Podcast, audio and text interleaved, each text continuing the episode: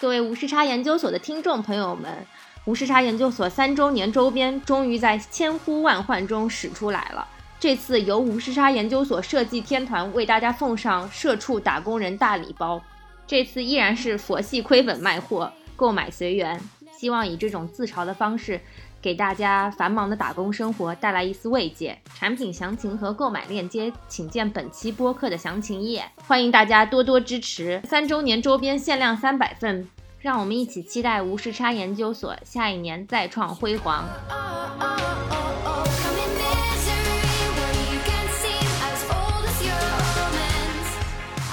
Hello，大家好，这里是无时差研究所，我是可可。我们今天想聊一个，就是互联网上讨论已久的一个话题，就是关于互联网说黑话这件事情。然后我们今天分别邀请到了中文互联网圈的朋友和美国互联网圈的朋友，来让我们欢迎我们的老嘉宾王妈妈，给大家做下自我介绍。Hello，大家好，我是王妈妈。然后知名嘉宾，知名知知名来唠嗑的嘉宾，因为确实对这个话题也非常感兴趣。啊，我自己也在过往的互联网生活中，也特也经常有意无意的去消解这种所谓的黑话之类的，所以特别想来点。我妈妈是那个学新闻传播学的，对吧？所以我觉得对这个话题肯定也有可以从学术角度上给我们更多的解答。我尽力，我尽力。对，然后让我们欢迎另外一位嘉宾。暌违已久的这个 Christina 是 Google 知名员工，然后 今天对也请 Christina 来聊一聊，就是美国互联网行业有没有同样类似的情况？我觉得今天可能是一个比较好玩的碰撞，然后让 Christina 先跟听众朋友们打一下招呼。Hello，大家好，我是 Christina，阔别已久的老嘉宾再次回来。其实今天这个话题我还挺感兴趣的，但是。我其实不太了解国内互联网圈的黑话，经常每次看到国内的新闻推送都非常的一头雾水，所以这次主要是来学习的，为以后回国做好准备。对，然后既然 Christina 说她不太了解国内的这个互联网黑话到底是什么样的啊，然后那我们就来先读一段这个前段时间非常火的，就是关于张一鸣吐槽的那一段员工内部给他汇报的语言，然后也是因为这一段吐槽。把互联网黑化这件事情推上了风口浪尖，然后博得了大家广泛的关注。我现在读一下啊，昨天晚上我又复习了一下这段话，然后听得我一头雾水。这是张一鸣念的一段双月会材料里摘出来的词，拼凑出来的一句话。过去我们主要依靠推荐技术赋予的信息分发力，跨端联动抖头吸。分多个产品自研，实现深度共建，形成组合拳，打造内容生态闭环，以此赋能客户用户创造价值。未来我们要增加横向不同场景价值，延长服务链路，同时纵深满足用户需求，借助人龄人类年龄的自然势能，在小中青多个年龄用户深度渗透。另外，通过加强基建投入，多个阵地相关产品，完善经营价值链路，建立对外用户持久影响力。我觉得我听完之后，我觉得非常有道理，我感觉好有道理啊！但是我并不知道他在说什么东西。我大概可能初次听完你念完，可能只懂了大概百分之三十和四十他要说的东西。这个就是没有办法，你知道吗？因为你每个周你每个周要写周报，然后你听听这个东西是个双月会，相当于在每个每个周写的周报的基础上，你还要在每个双月去写一个什么东西。你这个东西不能太太相似。要有一定的体量，因为大家还会互相卷。就是你看，有有人写一个周报写十页儿，你写你写八页儿，你就觉得自己差点什么。但其实这点事儿呢，两页儿就能说完。你一周到底能干多少事儿呢？你说，对你你这这个事情都会有效果吗？我感觉这件事情的核心宗旨是不是就在讲说要有就是多方的这种分发的渠道，然后要就是满足满足多个年龄层用户的需求，对细分客户的需求。就是这个东西，就是黑话说熟了之后，它会带到生活里面。我我五一出去玩的时候，然后我那个工友也是平时就是工友，然后哎工友我觉得也是一种黑话。然后工友一起出去玩，出去旅游的时候，然后我说那个走一个石窟要上去什么地方，他说我们去看到这个八十二窟的抓手是什么？他说 就是走这条路，姐。对，然后我们看那个有个岩画，它叫那个羊出圈，然后我们四个人。无论是前互联网人还是现互联网人，站在那个边上，就是念不对，就说那个“羊出圈”，是怎么回事？就是出圈嘛。其实其实啊就是你的你的嗯内内啊容运营，我觉得最最有啊满足感和成就感就是你真的运营了一个什么东西，运营了一个哦出圈稿啊或者什么东西它出圈了，啊，就是你你感觉你达到了你的终极目标，然后所以对，就是当当我们真的看了一个讲羊出圈这么简单的事情的时候，没有一个人能把这话念对。你们已经在这套话语体系里面自成一派了。对，哎，但是我想问一下，就是张一鸣说的这句话，你真的能听懂吗？就是你每每一个你都听得懂是吗？我八成能听懂吧，而且还写过很多。就是我我当时那个同伴，我不是我我当时就很诧异，就是你要写一个东西，比方说你现在大家到呃每一个互联网公司现在在做视频吧，国内的很多都在做，对吧？你要写一个我在我这个频道领域或者是这个你你工作的这个维度里面如何发展视频，其实你什么都不知道，对吧？就是我能有限的做了一些调研，我做了一些竞品的调研，做了一些之前的调研，然后后面的事情，你说我除了胡说还能怎么办呢？就就是我特别喜欢用呃给谁谁赋能，然后所有新的产品都是我的抓手，就是说白了就是你想你想推这个东西，你得有一些。完了，我现在语言已经匮乏到除了抓手，我也不知道该说什么。哦，我刚刚就很想问这个问题，就是你能用一个常用词汇跟我解释或者替换掉抓手吗？我觉得就是大手白话有吗？就是手段，就是手，就是一个啊你凭借这个的手段，给我一个支点，我能撬动地球。那个支点就是抓手，我就在我不确定它是不是就是 math 就是方法，但是的我觉得就是嗯就是就是，但我觉得不完全是，就是它比方法要更我觉得可能呃更抓手一点轻巧一点，就是对更更灵动一些，你知道吧？说得出来。哎，我更能起起决定作用和关键的。对我，我觉得有呃，不是，它就更有一种四两拨千斤的感觉，就它跟一般的方法哦我知道很不一样，它性价比很高的那种。我我啊我个人这么事半功倍。对，有点这个意思，就是我还投入没有我的，就是投入还比较划算。我我觉得是有这种感觉，我我我我理解的，我个人理解。我觉得这个词嗯就是是因为它没有一个官方的定义，对，就是我觉得这个对对对理解了之后，的确是个很好的形容。是感觉嗯我要想一个好的英文词汇，也许我就可以把它引进我的 report 里面。啊，这个这个我确实也是，我看见张一鸣的那个那段话的时候，第一反应就是，哎，我看看有什么落下的，我以后可以接着用。然 然后学习了是吧？对，学习一个，自己也丰学习了。个，对对对对对。然后我特别喜欢用啊，场景这个词，我们也特别，我我我的生活中现在已经也会侵入了我正常的语言体系，就是嗯我们烧烤的时候，就说那个，就是它有一个那个，就它有不同的夹子。就是和铲子，我们就是铲，比方说铲那个碳球的，或者是夹肉的，或者翻肉的什么的，嗯我就会嗯，说这个，哎，这个这个夹子的使用场景是什么？然后我觉得这个词可能来自于英语，因为场景其实如果翻过来是 scenario，在对它其实还蛮常用的，在外文互联网当中经常会问。对啊，我我当时张一鸣那有一个没懂，就是有六个字儿，我不知道怎么断句。就是，哎，我问了，但是我忘了。我当时问了，可可以把那句话再再念一遍吗？就是跨端可以打在公屏上吗？还打到 公屏上，对不起，我打到公屏也很黑化。哦，对对对，但是是是是，这其实就是嘛。我觉得，我觉得只是从业者呀，包括你某一个社交平台都会有自己的黑化吧。对就对，是这个这也挺常见的，其实。对，我觉得，我觉得纯粹是非常因为互联网人，然后尤其是像我们这种可能就是搞内容的，本身就是在互联网上就非常有话语权。对，跨端联动我知道，就是 PC 端、手机端这种。嗯哦，对对对，有些有些东西呢，抖音、头条、西瓜短视频，瓜啊啊，对对对对就投对，因为他们是字节跳动的，对对对对对。啊，这我就不知道，OK 这是字节的，对对对。我这但跨端就是这样，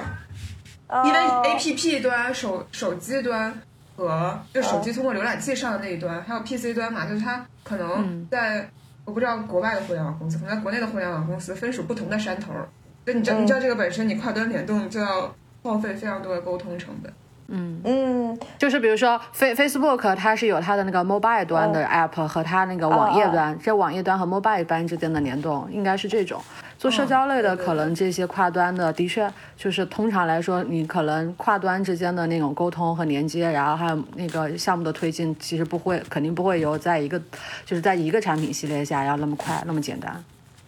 会比较复杂。嗯，对。是，尤其是如果你还涉及到引流量，比如说 Instagram 的崛起，就涉及到了 Facebook 的流量的一些损失，然后这个对 Facebook 本身来说也是一种威胁，就是他们本体的产品端就是面对这种话，可能也会比较谨慎于跟 Instagram 的合作。其实他们两个 Facebook 和 Instagram 的联动比较少，基本没有。就是感觉 Facebook 也是做了挺多尝试的，但是好像都不大成功。包括把 Message 拿出来单独融合，重新做 Message，就是做发信息的那一个。但是就显然那个产品就公布之后，大家也没有人在使用，你知道吗？也没有人知道。嗯，不知道。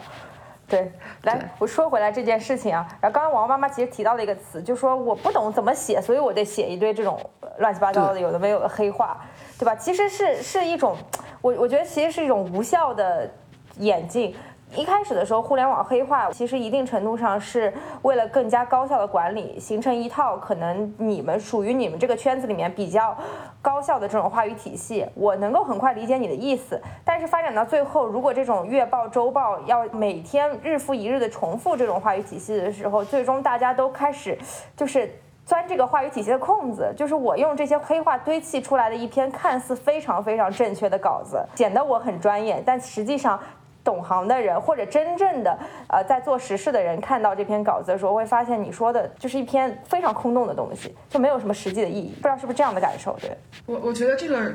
哎呀，我我自己的工作中我就会分，我觉得有一些，你要真说是周报吧，你是说我总结了我干了什么？我觉得这种东西呢，就是你你其实是有一个数据表现在这儿的。那我其实甩了一个数据，它涨了就是涨了，然后我顶顶多是分析一些经验。我觉得这种啊，我都是在 OK 的范围里面，就是因为我工作就到做到这儿。然后我我是很烦那种突然间有了一个什么规划、战略规划，这是一个公司整体的一个规划，然后现在现在分拆到各个部门里面，让你写一些，呃，比方说你想怎么发展它，就是写一些规划，这个真的没影儿。你你说你除了趟着石头过河还能怎样呢？然后却要写很多文档，然后呢，当你有共有有跟你并列的，因为互联网都很扁平嘛，然后有跟你并列的。几个同事跟你的工种是接近的，可能大家分属的内容不一样，但是工种是接近的，大家就开始对着卷起来。你写三页，我写五页，那我就写写八页，哇，最后还是卷，无无止无尽。对，就是无无法，就是那个文档，我就因为我我之前也在在线文档上工作，就是我们是在线文档上工作，就经常看他怎么又长，一觉醒来今天上班又长了十页，这是谁干的？然后大家就对着卷，然后你只能把那些话一句话能说清楚的事情拆成一段话，就而且而且我我当时最佩服的，我我我当时我自己直观上在这个事情没火之前，我直观上觉得最好笑的是那个说用户，就是说头部用户，大家觉得很 make sense 对吧？嗯嗯，就是啊，就最厉害的那一波人。嗯，然后他后面开始有什么腰部用户、尾部用户，哇！我当时我当时一度就是。那这个就很好办了。你针对头部用户怎么办？有哪些抓手，对吧？那你针对腰部用户的话，你有哪些场景？那我想把它写多，我觉得我当时特别想搞一个行为艺术，我就说那肩部用户怎么着，胸口部用户怎么着，臀部用户怎么着？那你就能写几十页，对吧？对，你只要穿的足够细，对吧？你你就能你能串足够细，你就会一直写下去，对吧？就是我觉得这个是这个黑化让我觉得比较负面的一个原因，就是它其实是一个很不。真诚的一个东西，就是你需要去吹一个什么东西，你你你是要夸大自己的工作内容，或者是你你还你还没做呢，你要向要让大家获得更多的认可，你就要先去吹出一个东西来，然后你造词嘛，你总是可以造的嘛，然后这个是我这个一个是我不太喜欢，还有就是呃，我会觉得呃，这个会让我们的语言体系其实极为匮乏，就是你的这个表述呢，就是又。简单又有效率，但是又狭窄。其实你这个是，其实是一个你让你自己的思维方式更加工具化的一个东西。那我其实只是一个小工，就是我我只是跟你说，我今天摘了多少，就越来越像我今天摘了多少棉花。我今天我今天纺织纺丝纺了多少？他他他这个话也没有什么特别呃个性化的一个表达，最后大家是统一的，然后说的事情极为类似，极为相同。但是你时间久了之后，就是很规制你，或者说呃说说大一点就很规训你，然后让你融入到整个这个体系里面。对，是，所以在一开始的时候，你会觉得说我听不懂这些灰黑话，你会有一定的焦虑吗？就是这是这一套话语体系，如果对你来说是很陌生的，你你在这个其中会感到不适吗？我第一次连你跟谁拉呃对齐一拉齐一下，我就觉得 对 啊，我都有一点懵。对，但是我刚刚有的感觉就是是这样的，就是我我想知道国内王妈妈是什么时候感觉出来你是被黑化包围了？就它肯定是有个循序渐进的过程，一开始可能是逐步的阶段，然后现在感觉它是已经被滥用到你生活的所有的场景中，无处不在。我我我觉得我从业的时间也也也我毕业时间也没有特别久。我我我我觉得我个体上讲，你是进到这个公司以后，就是我我觉得我是可以很快速的融入到这个体系里面，因为你没你从第一周开始，就是你互联网公司嘛，你没有时间让你去适应什么东西，嗯，你基本上你第一周来了你就开始干新的工作了。就是你已经非常投入了，我可能，啊，可能我从第一个月就要有一个很大的项目了，呃，也不是很大，就相对已经要自己去做一个项目了，然后这中间可能就是，就是所以你你是你每然后你每周都在听别人讲中话，每个人都在讲一遍。嗯，明白。我其实当时有个感觉，就是最早能感受到黑化的时候是比较多的，在一些创业公司，然后通常他们的黑化引用是。描述他们的产品，或者是描述他们的一个技术概念，然后这个可能需要一些比较繁杂的，如果用普通语言会比较繁杂，然后他们可能就会想出一些精简的形容，很精准的描述出来，然后把这些作作为一个缩写，然后这种黑话就传出来了。然后我觉得这种黑话最早开始的时候它是有帮助性的，就是你可能就你真的是可以让受众用很精准的描述，让对方有最快的速度了解到你在说什么，然后并且能就让大家都能有一个共同的概念。但是后来慢慢慢慢。就是因为黑话太多，显得非常的好像高端，或者是就是创业公司用了这一套话术，在接下来的后面的模仿者当中，就会说，那我必须要有一些新词，我有一些新的概念，然后我能去解释它，那我就拥有了这样的权利，然后我才能更好的推销包装自己。然后还有一种就是我在黑话当中感觉到，美国互联网黑话中。有分两种，一个就是比如说动词，就比如说 align 对齐，嗯，然后这些，嗯，它我觉得这些动词其实反而黑话当中放在英语环境下就更好帮助，但帮助大家理解我们接下来要干什么。然后这种，而且就是它相当于就是我没有办法，如果我要去找一个其他的动词来替代它，我可能要说一句话，但这个动词就可以很精准的，就是我用一个词你就明白我们接下来要干什么，然后就是会比较的容易被接受，然后也的确帮助大家提高那个工作交流的效率。但是有一些名词的黑化，其实就真的并没有什么意义。就刚刚说的那个腰部用户，就是真的纯粹就是 copy 了一个新词，然后就是把它转换过来，然后又给它找了一个相近的词，好像描述了一个东西，但其实这个名词原本就有一个很很好的名词和形容词来表述，你根本不需要。就包括我前段时间在微博上看到一句话，就是。有人吐槽说，如果自己连续加了班几天，然后，然后又没有睡好，然后整个人精神状况特别不好，然后感觉自己都变丑了，然后想了一个形容词叫“累丑”。然后我当时想说，这不就是憔悴吗？就是你已经有一个挺好的形容词描述它，你又非要去造一个新词，就的确也体现出了可能你越来越多这样的语言环境下，你原来的一种语言体系的一种匮乏吧，只包括包括是词汇的一种匮乏。对对对，你失去了自我创造能力，然后会陷入一种苍白词汇的一种漩涡之中。不过你刚刚说的其实也挺好笑的，就是很多词是从英文那边博来的嘛。就比方说你刚刚说的对齐，对吧？align，然后其实赋能啊，这这些词是不是也是英文里的？赋能英文里是叫什么？empower，那个对，empower，empower。但我 但我今天还特意问了我一个同事，empower 当时怎么会用这个？就我可能很快明白他说什么，但是后来他跟我说，empower 其实一开始是 consulting 公司用的。对，它等于像是金融类，就是比方说被投企业，就是给就是对赋能，对赋能嘛。对，我感觉这个不是一个非常互联网原生的词。对我感觉动词上很多都不是很多互联网原生的。嗯。像什么 OKR、KPI 什么之类的，也是从美国那边弄过来的，是吧？对，OKR 应该是 Google 用的，就 Google 就是创 创造的，就是它一个就是绩效考核的评分体系。然后这一套体系在 Google 用的非常普遍，然后可能现在开始呃。其实它在美国都没有被很多公司那个采用，因为毕竟其实 Google 作为一个很大型的体量公司，然后它用 OKR 还比较实际的。但是对于小的初初创公司用这套体系其实并不并不适用。然后而且就是 fund 其实 foundation 就是。从公司的体量和做的技术偏向来说都不大一样，它反而在美国并没有在国内被那么普及，反而可能是被引进到国内之后，可能有人想从区别于传统的 KPI 的评评级当中想出一个新的系统，然后来进行管理，然后都 copy 了 OKR 这一套。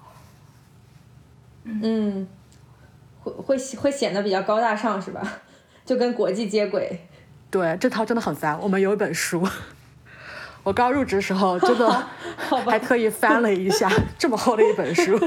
然后哦，还有一个当时印象很深刻的黑话是私域流量，就是当时 Clubhouse 火的时候，然后我就在各个 room 就听到所有的人都在说私域流量，然后我想说这是什么，我就仔细的听了一下，就发现嗯，你不就是朋友圈卖货？对对对，这个私域流量很久了很久了，但它它就是你自己的这个账号能有的影响力，大概是这个意思。对，哦，它这个也是抓手之一，这个绝对是抓手之一。闭环形成一个闭环，这个我一直很懵。我就觉得形成一个闭环是对的。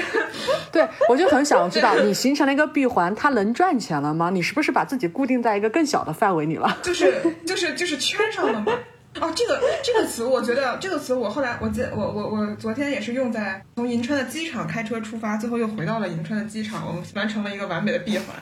对，你们这是，我觉得我这才算是真的闭环。我其实还是看了一眼自己以前写的周报的，就是，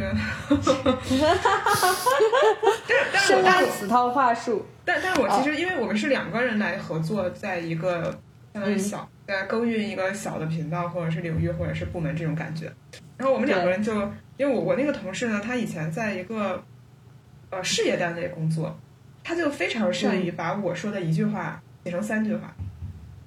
啊，这是他们的专业。但是他但是他这个不是因为互联网，我觉得他是因为他以前在体制内工作，对，所以他就特别能录废话落废话，就是而且是有一种从他能把中文写出一种从从句套从句的感觉。对我有个朋友的爸爸，他他当时也就是因为在体制内工作，然后我朋友的婚礼上，他爸爸当时上来就说，本来就是说双方家长上来说一句，他爸上去之后啊，我简单说三点，第一点我有三小点。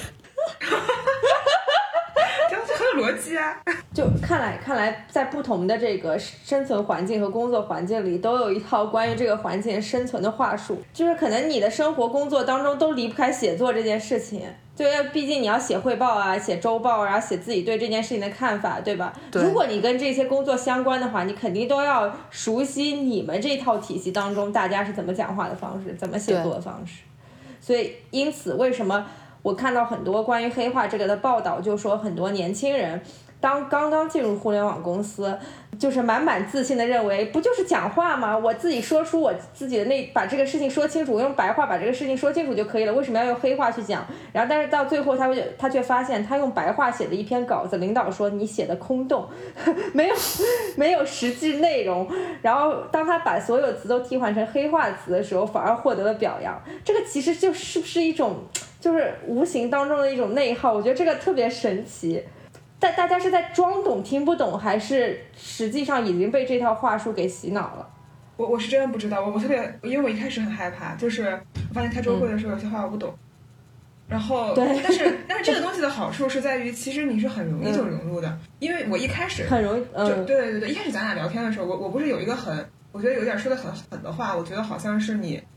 呃，一部分人他先懂了。然后先懂的人，后懂的人，他可能会对后懂的人有一些呃，就是怎么讲，有有一点你说的狠一点，就是有一些权利上的不对等，可能上面的就是你先懂的这个人，可能好像我对我好像是拥有感觉你 get 到更多信息，对对，我就是我我好像在权力上位上这种感觉。但我后来也觉得是不是说的有点狠？毕竟啊，你就觉得学好不容易，但是学坏真的一出溜。就是我，我想反思了一下，我感觉我学会这些黑话也没花多长时间。对，对，对，就是就是我好像觉得好像我我我我就是这次是我是在路程上突然间这么觉得，就是因为我最早接触黑话，就是我我最近一段时间对黑话很直观理解，其实是因为在旅游的时候，就是在那个平遥古城，然后它那有标有镖局，然后它。有一个小小的那个展厅里面，就是讲一些结标的人的黑话，就是那是真的江湖切口，是那是真的江湖黑话。对对对，他就说好大一池鱼，就是意思就是说这家钱多，我们可以抢。然后你你品一下这个黑话的意思是说，对他这个黑话的意思其实是说我不想让别人懂，就我们自己内部懂，它像是一个密码，我把它编码，然后别人不懂。我觉得互联网公司最好笑的点是你也没在干什么坏事，但是你却跟结标的人一个想法，就是我们先要包装出一个话语体系，就是让别人不懂。首先是这事儿别人不懂的，我们好像我们内部之间就有了一些可以呃，只能我们之间意会的一个东西。大家的情感更加加深了，我对这个行业就更加有有一种很奇特的感情，就是语言本身也是一个，就是凝结一个就是一种爱好，对对对，就好像我的群体归属感就更强了。然后我在这个学习的过程中，其实是一个融入群体的过程，就让我离这个圈子更加难解难分。然后又有一些相当于还还是多少，哪怕虽然我可能几周就学会了那些黑话。但是你确实也是被人家领进门的，你好像就是你的小 leader 小 leader，或者是你的老同事，就是就是让你给一种嗯成熟的老运营，就是不一样啊，的想法。对，就是你深谙这些灰黑话，会不会让你在跟别人交流起来的时候，你会觉得你们在同一个频道、同一种话语体系去对话，然后自信了，你对更自信了，对，觉得自己是圈内人，对对对，逼格很高。对对，就是我觉得这个这个不分行业，就是就是不分是什么，我我我觉得肯定是任何一个行业，任何一个集体都会有这样的话，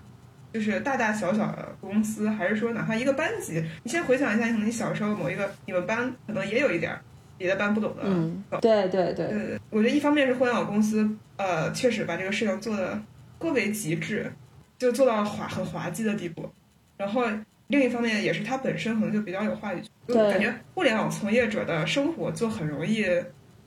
就是被大家讲出来，让大家了解。对对对，就是因为你你因为可能这个离你自己最近，你就更爱讲。其实可能有更多的人都是一样的。而且我觉得主要也是互联网这几年的大量发展，让媒体非常关注它。然后这些比较出圈的互联网黑话都是被媒体爆出来嘛？对，我我甚至觉得可能是因为社交媒体本身，它可能已经比也是互联网更加。对，而它而它的运营者，或者是在其中的人，也非常多的互联网从业者，所以他说的这些就是很容易被传出去那种。对，因为你这么说，我觉得行业黑化的确是每个行业都有，就是最不大家熟知，但是肯定看不懂的，就是你的病历嘛。去看过医生吧，医生的病历，就是你完全是看不懂。但他们其实之间就有很多这个黑化，因为他们就是也是专业名词的复杂性，他们会有一些简单的解释、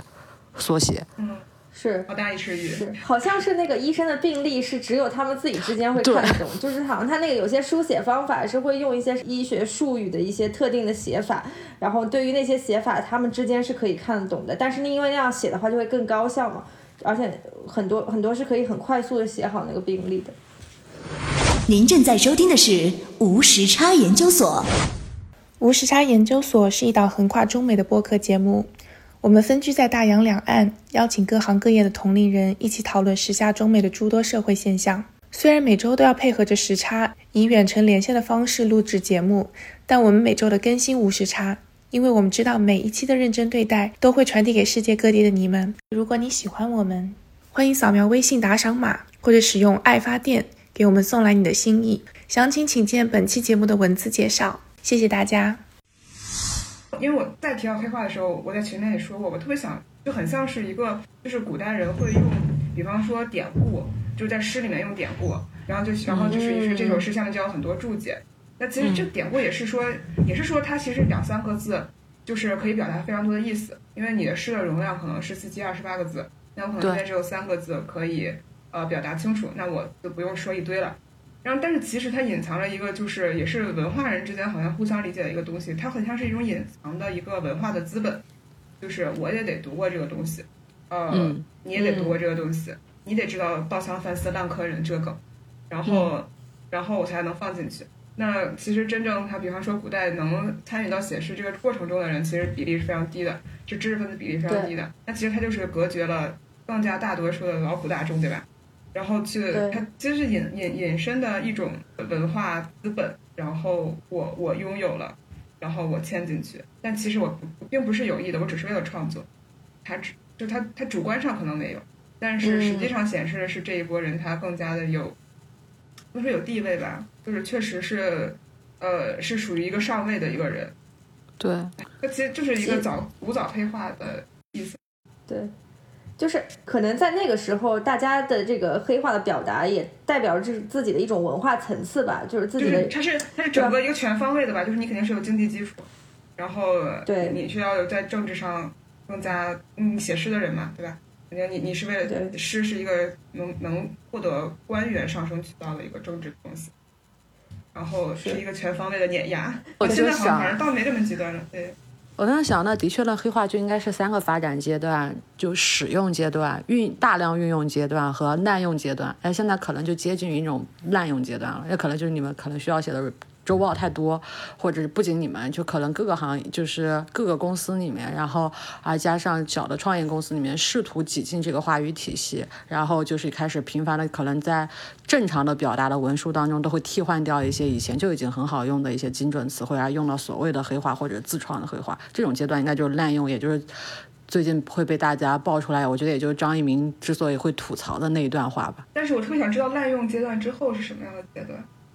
就我并没有改正的意思。就是好像你也不会被打压下去很多，对吧？也没有一个内部的反思。不过你说这个，突然想到字节，就也是插过一个题外话，就是我上周末刚好认识了一个呃朋友，然后他就是一个美国人进入了字节，我问他就是作为一个美国人在一个中国的公司工作是什么感觉，他说他不能理解，就是我当时他的意思应该就是那些就是每周会有一次的周报的会议，然后他就觉得他在字节需要写太多的报告，就是就小就是小组的课程，就是我一开始会觉得就是你作为一个小组，你们做一些 project 的 up update，就是那些。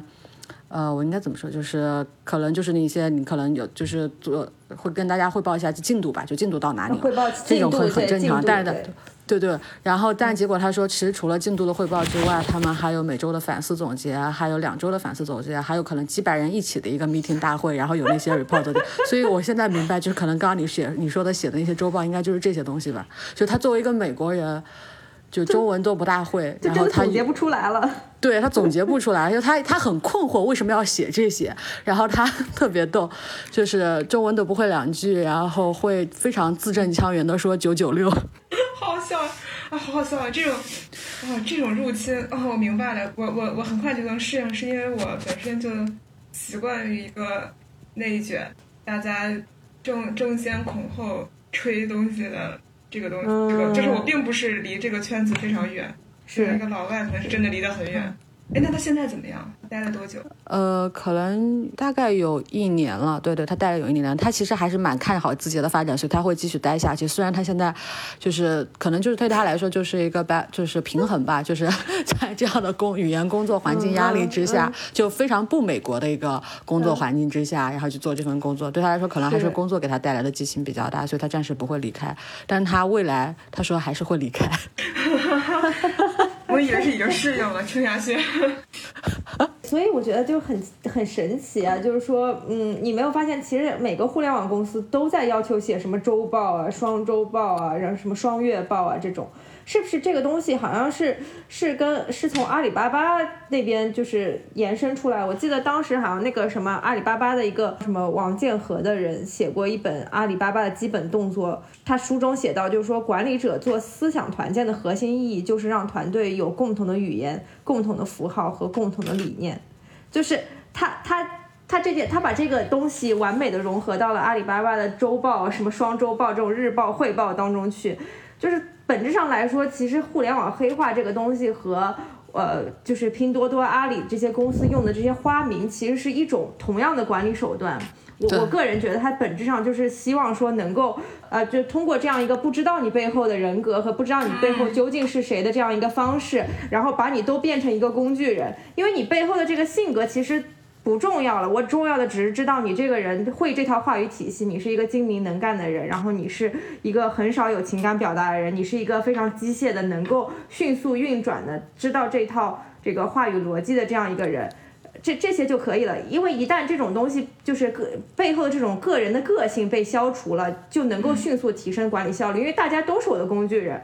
我我都可以很机械的去使用你们，因为你你都是在这套话语体系里面，你很了解我我的理我的思想，你你知道我要的是什么东西，对吧？我觉得，就我觉得这个其实是很可怕的一件事情。对，就是嗯大工厂我我我确实觉得适度的总结还挺有用的。但这个事情演化，就是因为它有又背后除了刚才说的这些高效之外，就是又又有一些，比方说，尤其是那种发展特别快的公司，就是无论是人员上还是业务上都发展非常快的公司，他们会有很多的线条上的冗杂，然后还有占山头的这种东西，地盘主义啊之类的这种东西。你你可能你不会吹，你可能就要不到更多的资源去推你自己的这个东西。嗯，然后是是是，对吧？就是呃。那你可能就是互相的，但你的资源又看似无穷，其实也是有限。对你，你真的，你就哪怕是字节跳动、抖投西这么这么厉害的东西，你 DAU 是多少？它也是一个，呃，也是一个有限的东西吧，就还是需要大家去争的。嗯。所以你就大家对着卷子写小页，我就是它是一个评价的一个标准吧。对，然后在就这这个是大胆快上的这个行业的一个。特点对互联网是更加的明显。我相信，肯定其他的很多传统行业都肯定是要写一些周报、月报的，不然领导怎么评价你的工作呢？只是说这种评，而而且对表达方式不一样。对，而且还有就是，可能互联网业务它会变得很快。就是我看到很多，就是比如在外面上看，你经常看到各个公司，可能你你可能在工作几年，你的 leader 换了很多，你的那个业务线换了很多，调整了无数次。那你你你中间你要重新建立起来，你这个业务线之间的互相理解。然后又要重新梳理你今年要干什么。其实你今年过到第二个月的时候，你就换了，对吧？要就要业务中心又变了，对吧？每当你明白人生的意义的时候，这个意义又变了。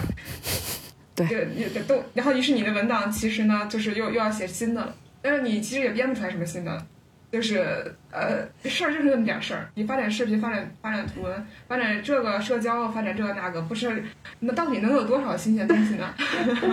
对，我真的很诧异。我现在我现在已经不知道是我太枯竭了，还是怎么着。但我觉得啊，抓手是有限的，玩玩法就那么些。就是我觉得有意思的是内容本身，对吧？就是你你内容上是有意思的，就是你就是郑爽比较好，有意有比较有意思。他这个哎，这个人他就能做出各种事儿来，然后你针对他，你能有各种延展。但是你真的特别宏观的，你讨讨论到一个数据啊、渠道啊怎么着的，我我我我自己觉得还是挺有限的。嗯，对，我觉得你们刚刚讲的其实都是一个比较还算比较 OK 的层面，就是大众可以接受层面，只不过是。可能丧失了一些员工的个性啊，或者使得整个呃这个交流沟通啊，就是创造力不足啊。我觉得这些都还好，因为我我作为一个就是 投资人，然后也经常跟互联网行业交流，然后反正第第一次的时候我去听某社区团购公司跟我做路演的时候，我是真的没有听懂他到底在讲些什么东西，这些就不说了。然后我印象特别深的，我今天也特别想分享一下，我觉得就是已经形成了一套内部的信仰和洗脑。啊，我去到一个公司，那个公司呢是假称自己是在做自动驾驶的，啊但实际上呢，他 他的远期目标是做自动驾驶，近期是在做一个车载行车记录仪。但是呢，那个公司从老板到员工，整一条线上都形成了一套非常全面的话语体系。当他在给我们做路演的时候，他会用一些听上去很高大上的词汇，比方说什么实时三 D 路况的构建，然后什么呃什么全景扫描，还有什么三百六十。度什么什么环绕什么，反正就是用一堆词让你听上去它是一个在做自动驾驶的公司，但当你拆到很细的时候，你去问他每一个产品到底是怎么样的时候，你就会发现它其实是一个做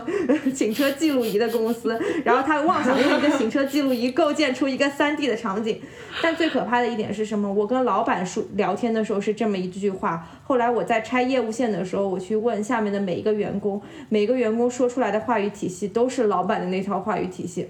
然后也跟我说的是这些，就是你完全听不懂的一些很奇怪的，他们内部形成的一种术语。然后他们给我们对外的那个材料里面也都是这些废话堆砌出来的词。其实说到底就是摄像头拍一张照片，然后偏偏要说是这个三百六十度道路这个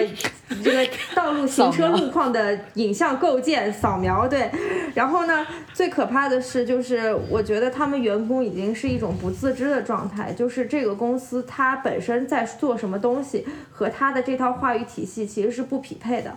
然后。就是你你你会发现，就是说所有的员工都已经被这一套话语体系所洗脑了，甚至成为了一种可能他们内部沟通的一个对，甚至对外宣传的一种方式。包括他们的材料里面写的这些东西，我有一天就我因为我要写内部汇报的东西嘛，然后我就直接把他们那个材料拿过来复制粘贴到我的文档里，然后我重新读一遍那个文章的时候，我会发现天哪，这是这些说的是什么东西，然后就特别不像，特别不像是人话。我觉得这个就是最可怕的一点，就是。嗯，一个公司，一个创业公司，它形成了这套话语体系，完了之后，他还拿这套话语体系出去做了一些很 low 的事情，不管是骗钱啊，或者是欺骗他的这个投资人啊，我我觉得就是这个已经是一种非常可怕的可怕的情况了，而且在身在其中的这些年轻人，他们其实是不自知的，他们可能也被这套话语体系所蒙蔽了。甚至认为自己眼前做的这一切东西并没有那么 low，他们可能可能已经给他们画了一张很大的饼，构建出了一个比较宏伟的蓝图，然后他们也就是甘之如饴。我我觉得我觉得这是黑化带来了一种某种程度上的信仰，所所所让人觉得很害怕的一件事情。你好像传销组织啊？对，特别像在某车展上遇又遇到了这家公司在做路演，然后他还是拿着这一套话语体系在。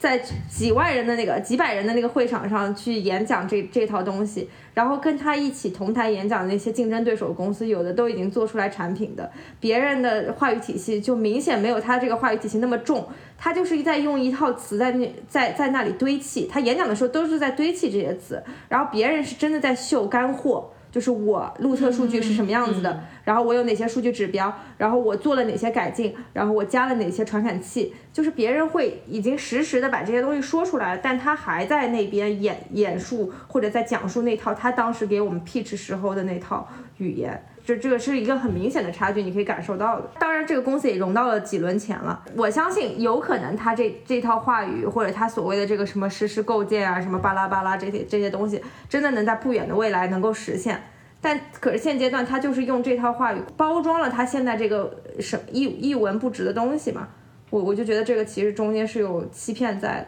他已经超越了黑化本身的范围。这就是在骗外行嘛，就是黑化，其实本质上也是一种提高门槛嘛，就觉得说这是我们这个行业才懂的东西，你听上去会，你作为一个外行人，你听上去你会觉得很高大上，那就很容易被骗嘛。就是他听到这套话语体系，哦，哎，好像看上去很牛逼的样子，那那说不定就就很容易上当受骗，对。就是最最最令人警惕的是那种，我这个黑话从爆出来就是为了一个让你们变得更团结，就是我是为了让你们是。更听话、更紧密，然后我才更听话、更规训。对对对，更被规训的，是这个东西。对。然后还有一种就是，我这个黑话造出来就是为了霸霸凌不懂的人吧，就是为了让不懂，对对对，为了让达到某种目的，就是无论是经济上的目的，还是我只是心里爽的这种目的，就是让不懂我我比不懂的人更高级，这种。对。其实也是一种非常恶劣的这种黑话。对，还有一种就是我刻意不让别人知道，就是他未必是说我，呃，处于想要显得自己更厉害，或者是我欺负你这种意思，就是只是说我希望圈地自萌啊什么的，就比方说饭圈的那种，就是你你看那个饭圈小朋友就是一堆字母的那种，那其实也是一个，他其实就不想不想让别人被检索到嘛，就是我是这家的粉丝，但是我不想让你检索到，不想让你们出出动去什么反黑巴拉巴。拉，就是有有一点自我保护的。意思 maybe，我我这个感受是因为我前一段在那个去那个郑爽的超话采风了，就很好奇现在他粉丝在干嘛，对吧？然后、嗯，我们干了一样的事情。啊，是吗？你也去？我也是。我觉得太好玩了，就是 他们确实有很多奇怪的想法，包括就是包括呃昨天夜里面不是那个青你三呃暂停播放了吗？对，暂停整整改，对对对。那其实你这种饭圈，他其实都会用一些。呃，各种奇怪的缩写，我我我昨天还是有看不懂的，什么 N B C S 拿不出手，然后那个于景天好像是用什么 括号括上的，嗯，我我我昨天我即便是这样，我还是呃在俄左啊，在什么微博超话里面学了很多黑话。哎，那如果从传播学的角度上来说的话，这种情况的滥用，你会不会担心，就是说下一代可能他们对于语言文化的积累其实是相对匮乏的？因为很多词都被缩写在了这些简单的符号当中嘛。我一开始是这么觉得的，就是，嗯，因为你如果你有印象的话，我们十几岁的时候，就是火星文啊什么的，包括那个时候的一些流行语，什么哎那个犀利哥的那些什么，那个时候大家对这些语汇的那种评评论、新闻评论什么的，其实说的也都是这对些。对年轻人话里不对话，年轻人不读书啊什么的，跟现在简直就是一模一样。所以我我有的时候在在想，就是在反思，我我可能我在更长的一段时间都是比较老派的那种，我我也觉得这是一种语言的匮乏，就是年轻人没有什么特别生动的表达，然后他就是频繁的去用各种缩写，就是其实根本没有必要，你有很多更加生动的一个词汇去描述它。那你可能就真的是你，比方说你用互联网碎片化很强了，然后就是你你你的思维方式就是很碎片，就是我就是很需要这种断续的东西，更加紧密的东西，然后更短平快的去输出自己的观点和一些想法，就是是然后是不是说这个世界它应该可能是这样的，就是呃，就是你年轻一代人他是不是就是这么思维他的，就是就这么思考这件事情？就我我后来会慢慢觉得，比方说。就是呃，我们是不是下一代人更容易、更能精准的去评价上一代人？但是上一代人其实很难去理解下一代。嗯，我也会有这种感觉。对我我我我这个是我这个非常个人的，就是有一种个人有一点柔软了和和解的一个想法。但但我觉得呃，就客观来说，我确实可能是还是说，嗯，是是一种。远就是你，你为什么就永远的神就要 Y Y D S？就是到底你在干？为什么为什么我们要人为设置这么多密码？就是，但是你试图去理解它的时候吧，我现在我现在用的可溜了，什么 S R D S，虽然但是，但是，对我现在我我现在可爱用了，我我我现在觉得我也觉得挺好用的，就是有一种嗯，我我自己的体感是觉得呃又好打。然后呃，显得我还挺潮的，好像我还是一个十八岁的人，年轻人。然后，对对对，然后好像我们还是这个，就是那个互联网行业还是这个呃内容上的弄潮儿，就是我还是愿意试图 理解下一代人，就是我没落伍。那你搞互联网人最害怕自己落伍吧？应该，对对吧？对，嗯，我还年轻，我还年轻，所以所以说。对，所以说其实运用某一套话语体系，也代表你背后这个性格认同吧？呃，也不代表你背对背后这对认同跟你背后的这个形象。对，就是就像为什么很多文人喜欢拽那些大的词，喜欢掉书袋，就像为什么很多。从国外回来的人喜欢要讲中英夹杂，我觉得其实也是一种同样的道理嘛。就是我其实讲什么样的话，我怎么样的表达方式，代表的我认为我自己的是什么样的知识层次和水平啊，就非常布尔迪厄的那种，就是区分开我的，通过我的爱好、我的兴趣、我的语语汇、我的表达，对对对，我的穿着，区分开不同的，对我我我的品味来去，就是就是对有一种挟持的一种文化资本，然后我。可能就跟你不一样，这个是去年大家抨击《陌上花开》的时候我们的思考。嗯，对，就是就是当有一个社会，就我们不认为怎么着，然后当有一些社会学的呃背景的记者来问说，你们其实就是隐含着你这个学历就是一种文化资本，然后你们这个文化资本之间并不打算流通，你们只想自己跟自己玩，就是其实是在造成一些隐形的歧视和闭环，对吧？然后。对，然后私域流量，对对对，然后我我我我当时确实觉得我没想过这个问题，然后他说完之后，我觉得是一个梗。当然，我后面就会觉得说，那你说白了，你你当你你在这个语境里面，然后就在大家有携就是携带的一些文化资本，然后那我也不能说我真的为了让它流通起来，我就去特意的去找不不存在这种文化资本的，或者就是学历低的，我就特意为了这个世界公平，我就去找了一个。呃，聊不上来的学历相对可能没那么好的人，这好像也犯不上吧？你也不能要求大家去做这种事情。嗯，就突然间还是有一点释然，但这确实是一个我之前没有想过的视角。就比方说《陌上花开》，那你说这个我们这个员工之间，那肯定也有黑话。那比方说就是挂牌，什么这种，嗯，那我们之前说的时候没有觉得有任何问题，就是我们内部觉得这是很简单的事情，就是不就是挂到了 H 五上面。你看我我说挂牌俩字儿，我说这个人把自己的信息资料填好，通过审核之后放在了 H 五上面。你看这说了一大段，对吧？然后我们就挂牌解决了。那后来我发现，当记者你从一个旁观者的视角来看“挂牌”这个词，他就觉得是一个很物化的一个词。对。然后我才我才啊，就好像是哈，好像是哈。但是我们当时是没有想没有想那么多，只是觉得它很简单。但但是你要这么一说的话，好像哎也确实有一些道理。那那你说我们当我们去用“挂牌”这个词的时候？我们真的是只是说为了追求效率吗？是不是也隐隐的有那么一点点，就是把我们的嘉宾物化的一个隐含的潜意识呢，可能也是有的。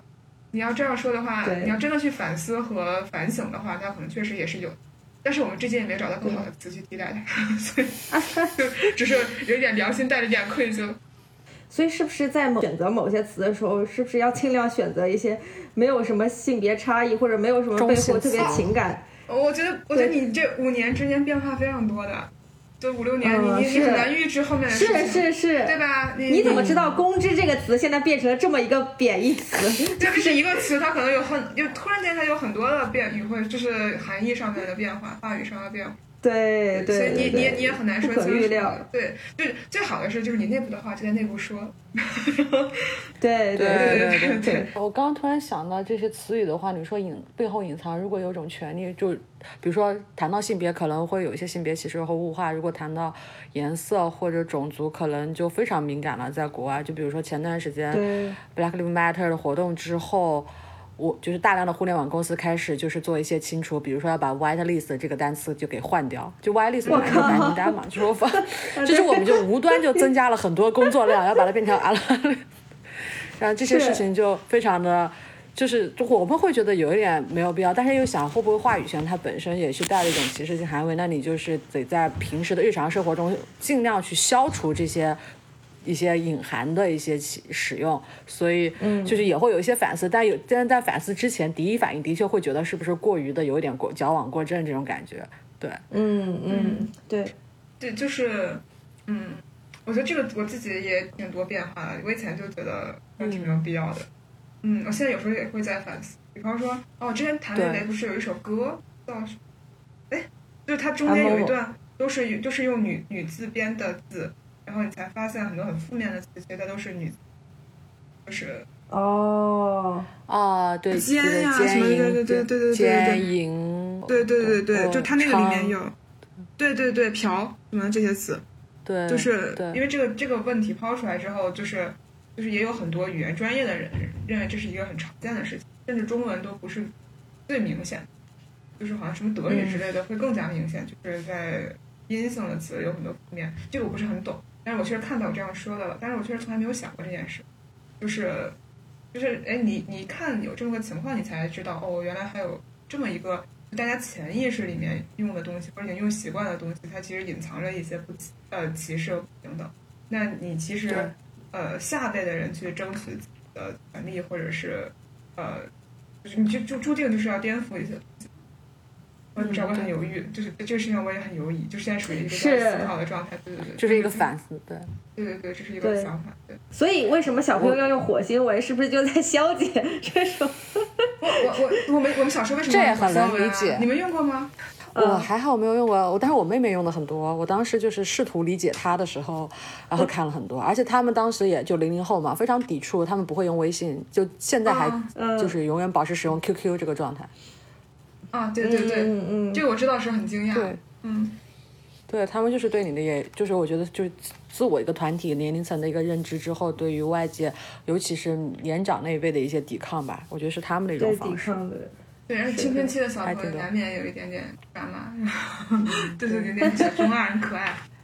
我始终觉得，就是说你说什么样的话，或者是你用什么样的词，其实也是你个人对自己的一种认知嘛。就比方说你你你你你会用一些很高大上的词，就会显得说你可能真的读了很多书，然后你知道那一套文人的话语体系。然后如果你的中英夹杂这种表达方式，可能是你呃有过相关的这种留学的背景，或者是你有有过这样的生活经历，其实在传递一种信号，就某种程度上在传递一种信号。那互联网的黑化是黑化是在传递，我可能是这个圈子里面的人，我有一定的权威性。刚刚讲了很多中文的这个事情啊，我就不知道国外会不会有这种就是一样的这种例子，比方说也想通过这些话语的表达去传递某些信号，或者是有没有类似的这种国内这种表达方式呢？就刚刚我想了一下，可能真的是我因为就日常当中用它用太习惯了，所以我没有想到是黑化。比如说，我有去看大家会说 dog food 这些东西，就是就是 dog food，就是我们经常会说，呃，一个产品在对外公开之前，在内部就是我们会在公司内部，然后由公司就是员工会使用它，然后这种内测阶段，然后我们都会管这样的阶段叫 dog food，对。而且还有很多英文环境中会最喜欢的就是英文单词其实挺长的，所以大家会特别喜欢用缩写。对，缩写是非常的，就是真正可能连一句话都能全给你缩写。然后我经常会有时候看到 超过六个单词、六个字母以上的缩写，我就会有点。脑海中开始疯狂的重新就是组织它会是什么样的缩写，但是其实，但是如果就是明白了一次这个缩写什么意思以后，在下次使用当中，你会真的觉得它很快，就很高效。这个就跟那个 YYDS 一个道理，对，真的是太高效了。然后还有刚刚又想，就比如说我们公司也的确会有一些，嗯，我都不知道是不是他造出来词汇，但我经常是在内部当中看到我们发通告，然后上面会用到的一些词，比如说 NBU Next Billion User。就是形容这样的下一个，呃，就是百万级，就是重点南海市场，就是就这样的单词，我觉得应该是他自创的。对我，我我觉得当时我在国外工作的时候，有时候看到那些缩写什么的，我内心也会很紧张，就说擦，怎么又是老子不会的词？对我每一次在组会上看到那种我不会的缩写，我会觉得我这又是什么？天哪，好尴尬！要不要？什么？怎么又有这个词？哦，对，就是那种你会纠结，我要不要问？问了之后，别人会不会觉得我好蠢？对，对。反而在日常的科技公司当中，交流用的最广泛的就是表情包。嗯啊，是吗？你们就是有一种没有表情包我已经不会说话的那种状态。美国也是，而且就是我们有那个表情包制作网，就是内部的表情包制作网页，一就不仅是 emoji，叫咩咩。咩咩卷，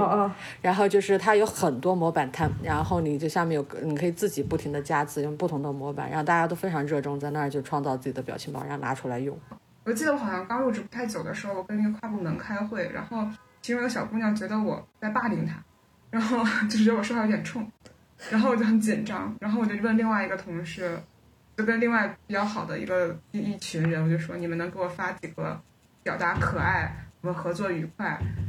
然后，但是又相对比较得体的表情包嘛，然后我就收了一堆，什么那个啊小小小猫咪击掌，然后什么那个绝对对我来说是功能性的表情，就针对陌生同陌生同事的跨部门合作的时候，你就甩给他。然后，然后还有那种功能性表情包，就是那个你曼特不知道吗？就是你你曼特没有教你吗？对那种，对对对。然后还有还有一类表情包，其实就是拿你同组的同事做的，这样的话，你其实你同组的关系会变得。非常是就好像显得我们非常的团结和有凝聚力，事实上也是如此。然后当你用这个表情包在一个更大的群里面，或者是就是你去甩你的那个同你亲密同事的表情包的时候，其他人的观感就会觉得嗯这个组的人应该关系很好，然后这个同事应该很受欢迎。对对对，哎，你这样一说，其实也是一种那种符号吧，就是就是跟黑话其实是很像的，就是然后包括说一些话，就是一些小 slogan 什么的，就是也也是一种。其实也是一个表态吧，就是我一个表情包，哎，我一个表情包就是我 Manta 的，呃脸，然后底下是一句他说过的话，就是运营的命就这么贱吗？然后，然后我发现这个特别好使。然后你你还有一种，反正这个话也不是我说的，就是但其实就是内部的人觉得很很好笑。那可能我发给其他不认识我 Manta 的人，他觉得这是一个很正常，自己也看不出来什么意思。但是假如大家自己的人就觉得啊，这个又又符合他的性格，然后就是。又又又又是他会说的话，然后也也也有一点功能性。对，而且我觉得用表情包聊天会感觉你背后这个人可爱很多，像不像文字那么冷冰冰。哦，我觉得这个是有。我之前有一个关系很好的学姐，呃，就我我跟她关系很好，但我一开始认识她的时候，我就特别害怕，我总觉得她好像很严厉，就是因为她给我发短信，那个时候还有短信和飞信这个东西的时候，她从来不加波浪号，也没有语气。然后也没有标点，他都是冷冰冰。你干这个，你干那个。如果你觉得怎么样，你就这样，就是这种。他其实是一个很软萌的人，但是他就是不习惯在那个自己的那个文字表达上的时候加一些东西。就是然后对，然后然后就给我一个构建出来，他好像就是就会让你觉得很不客气。啊，我觉得他好像是一个很严厉的、很严肃的人，而且实际上他完全不是这样。对对，但这是另外一件事，就是大家在线上的这种表现，就是社交媒体上活出的人格和人设，对吧？以前聊过。嗯，对。我刚才就是突然想到，就是因为我去宁夏玩，所以哎呀，我真的很认真的做了行程，然后就是有看西夏的历史，然后就是西夏这个国家吧，因为它没有正史记载，出于一些原因没有正史记载，但是他做了一个很厉害的事情，就是他称帝之后，就是元昊在称帝之后。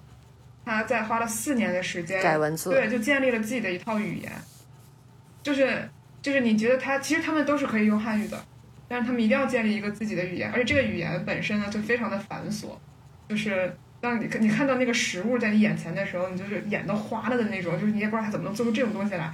但是你，但你能很能理解他的意图，就是我是一个独立的民族，嗯我就要有自己的语言，就是我嗯我就是你看这不就是一个更广义的、更加更加巨大体量的黑化，就是我一定要独立于其他民族的话，我必须要有自己的语言。但是你要再看，然后但是你对看那个文字之后呢，你又觉得，因为这个语言它真的很，它首先它的那些造字的规律，什么象形啊、指指意啊什么的，基本上也都是从汉字来的，就它也没有什么特异之处。但是那个字本身又非常的复杂，我非常就是我我我们在博物馆看的时候，我就觉得，那是不是因为这个字真的非常的复杂，以至于它真的很难科普下去，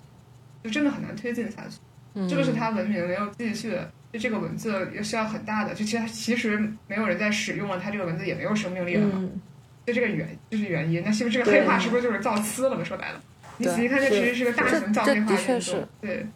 对，因为语言它只能靠口口相传流传下去嘛。它如果它的文化需要被记载下来、记录下来的话，它肯定需要创造文字去记录嘛。对然后这也是其实是形成了一种更大范围的这个民族文化智慧的凝结。对对，它它推广这个文字，其实就是通过，比方说我的法律呃条文文书，用这种文字去写，然后他还去继续去翻译，比方说汉汉族的儒家的经典，然后翻译成西夏文。这个你看，这这个事情你品一品还挺有意思的，就是其实呢，你是把它翻译成了。西夏文去推广，去做一个文化上的凝结，那你实际上推广东西的内核呢，又还是来自汉族。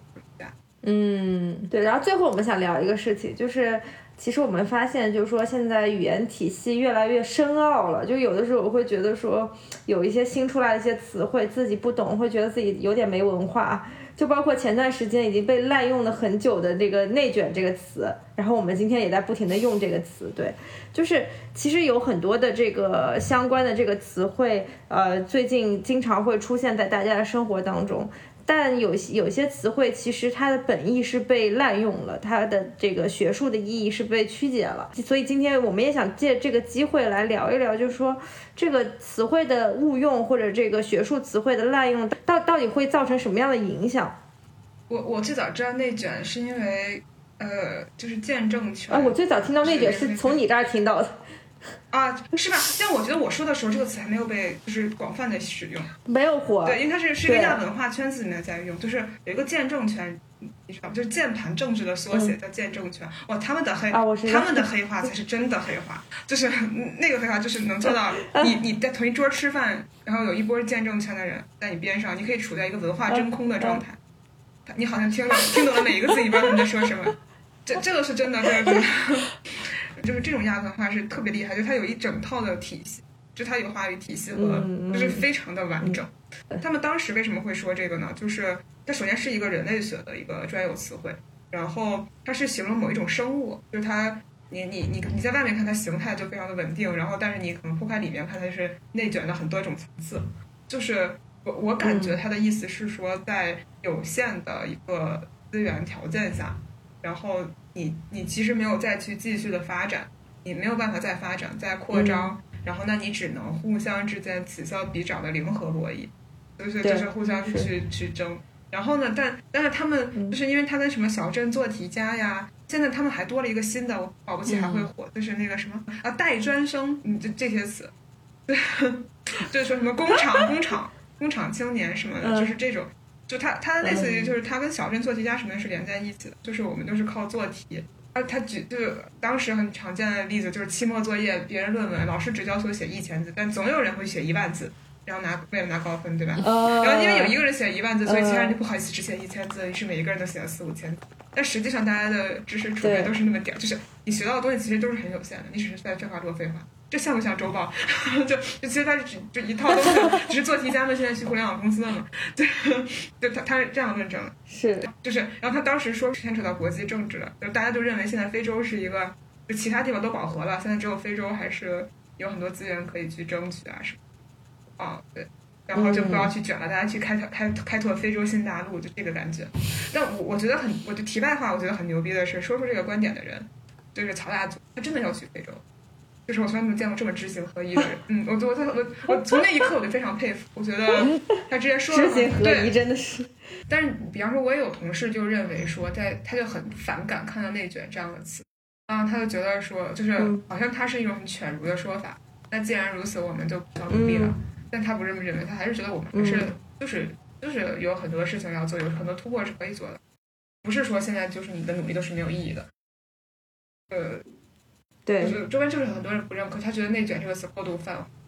然后好像就是已经现在已经越来越泛化到，好像是在否定，比方说会泛化到否定个体的努力。对，而且就是这个词就让你蒙上了一种很绝望的气息，就是好像对吧？就是就是觉得好像就是这个事情已经被下了定论了，就这个社会就是这样子的，就会有一种让你让你觉得可能所有的努力都不被重视，或者说你可能整个大环境就已经决定了你之后的走向。嗯，我觉得还挺绝望的这个词，这个词色彩本身。就已经被定性了嘛？嗯但是我看到一个很好笑的说法，说有人有个评论，下面说第一次听到“内卷”这个词，以为是外包的反义词。这个无情对吗？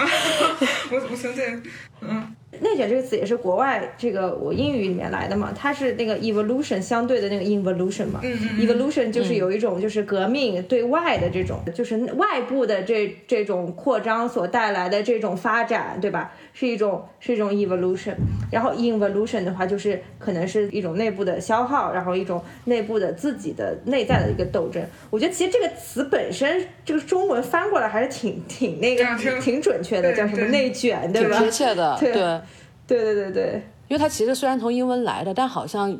就是英文环境当中，它并不能很能理解中文当中大家去用它的方式，可能就这么演变过来了。它已经逐渐走向了一个一种大家会抗拒的一种场景嘛，就是基本上已经是已经成了一个贬半贬义词了。我觉得，就是我自己感觉上体验。然后，所以那天我有跟那个美国人聊，就内卷这个词，然后我就说你们有内卷，然后他我就先跟他说了那个英文单词，但他就不能明白这个。就是怎么能形容他现在这种体、嗯、体感？他说感觉，他说首先这就不太是一个常用词，所以他没有就，而且是个大词，感觉是个很大的词。对对对对，嗯、除了课本当中一些宏观的策略中看到过这个词之外，他就也没有在其他的日常场景中曾经见到过，所以他一开始就不能理解，嗯、怎么能就形容他现在日常的一种状况。哎，这个所以说这个真的是一个学术词汇，就是它可能在形容一些宏观经济，对吧？对对，或者一些形容一些大的政治环境的时候会用到这个词汇。对，我刚刚有想问一个东西，就是我就嗯最近这段时间就是经常看到“鸡娃”，就“鸡娃”这个词到底是怎么来的？打鸡血嘛，感觉它是一个很古典的词。但是你看，你看这个里面就是也有很多，整个“鸡娃”里面也有很多话术，就是也有很多黑话，对吧？什么什么海淀六小强。然后我当我当时也学了好多，就看了好多什么八中的一个什么班，然后 八中有什么天才班什么的，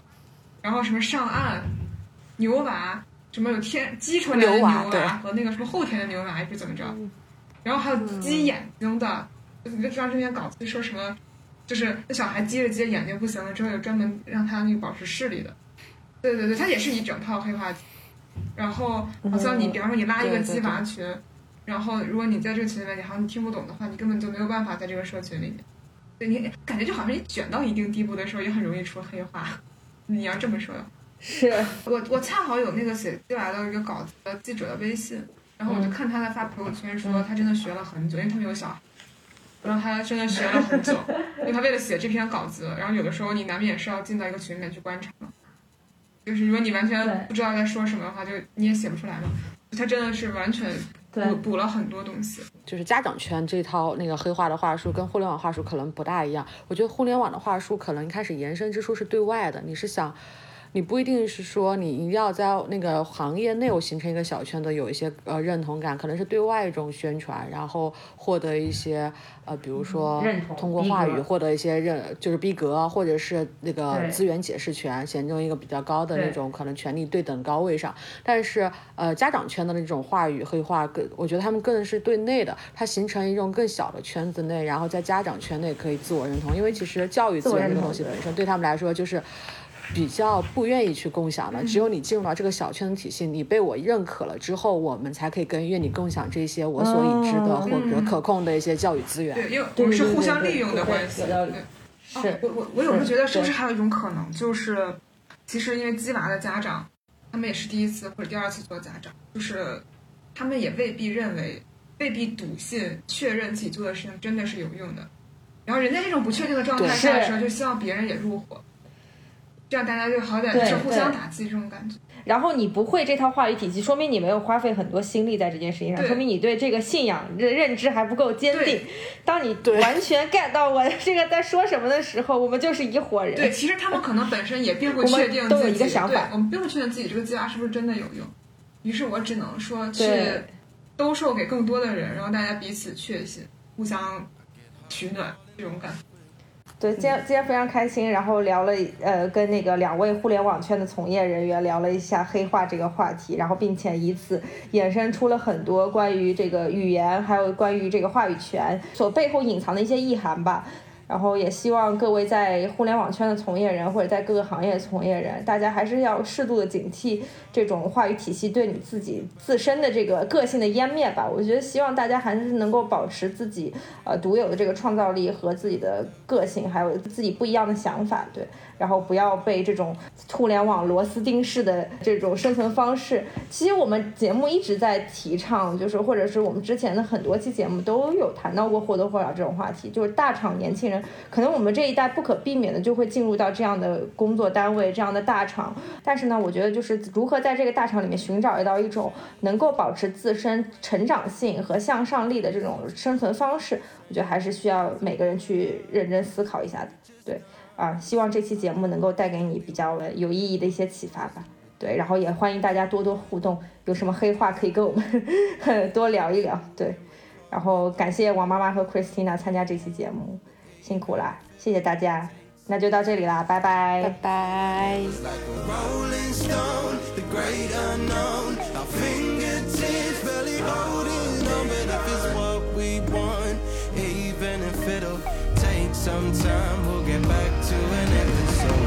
people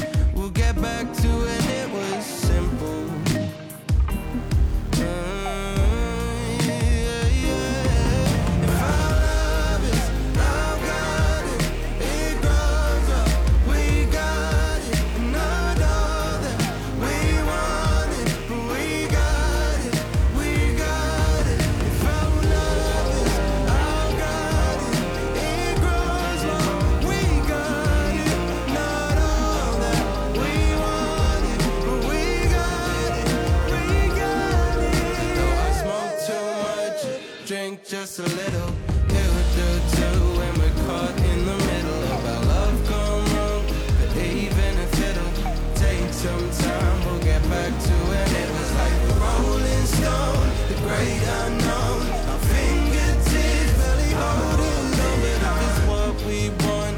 even if it'll take some time.